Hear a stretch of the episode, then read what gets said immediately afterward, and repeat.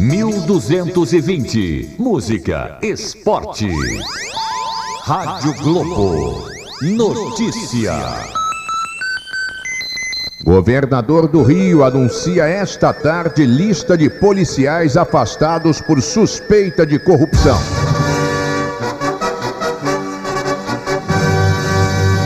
O Globo no ar. O túnel Zuzu Ângel estará fechado no sentido Rocinha Gávea da meia-noite às 5 da manhã desta terça-feira. Segundo a Companhia de Vias Especiais, serão realizados serviços de manutenção e limpeza. A opção para os motoristas que quiserem sair de São Conrado é a Avenida Niemeyer.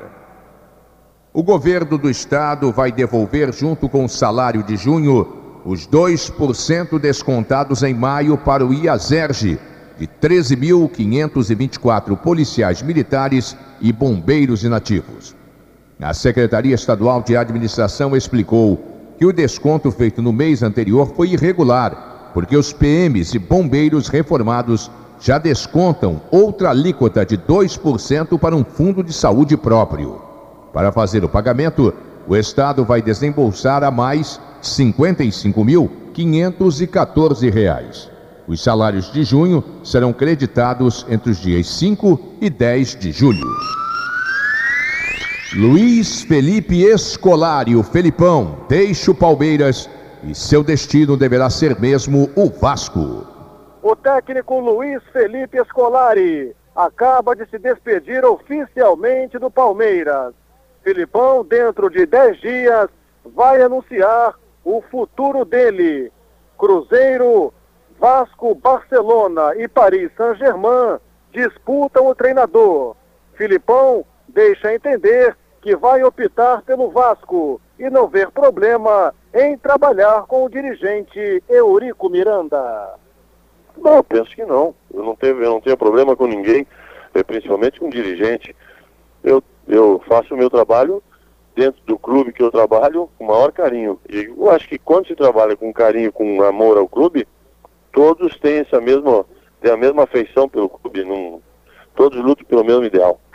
O meio-campo César Sampaio também se despediu do Palmeiras. César Sampaio foi vendido ao La Corunha da Espanha. De São Paulo, Marcos Vinícius, equipe Globo de Esporte. O INSS começou a pagar nesta segunda-feira os benefícios de junho de 19 milhões de aposentados, pensionistas e outros beneficiários em todo o país.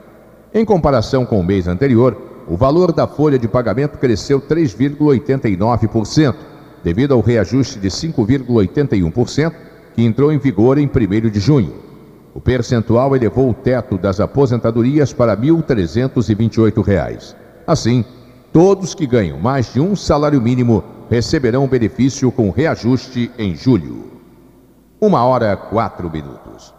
Rio e Niterói tem céu parcialmente claro, temperatura estável. Agora, 77% a umidade relativa no ar. Neste momento aqui na Glória, 26 graus.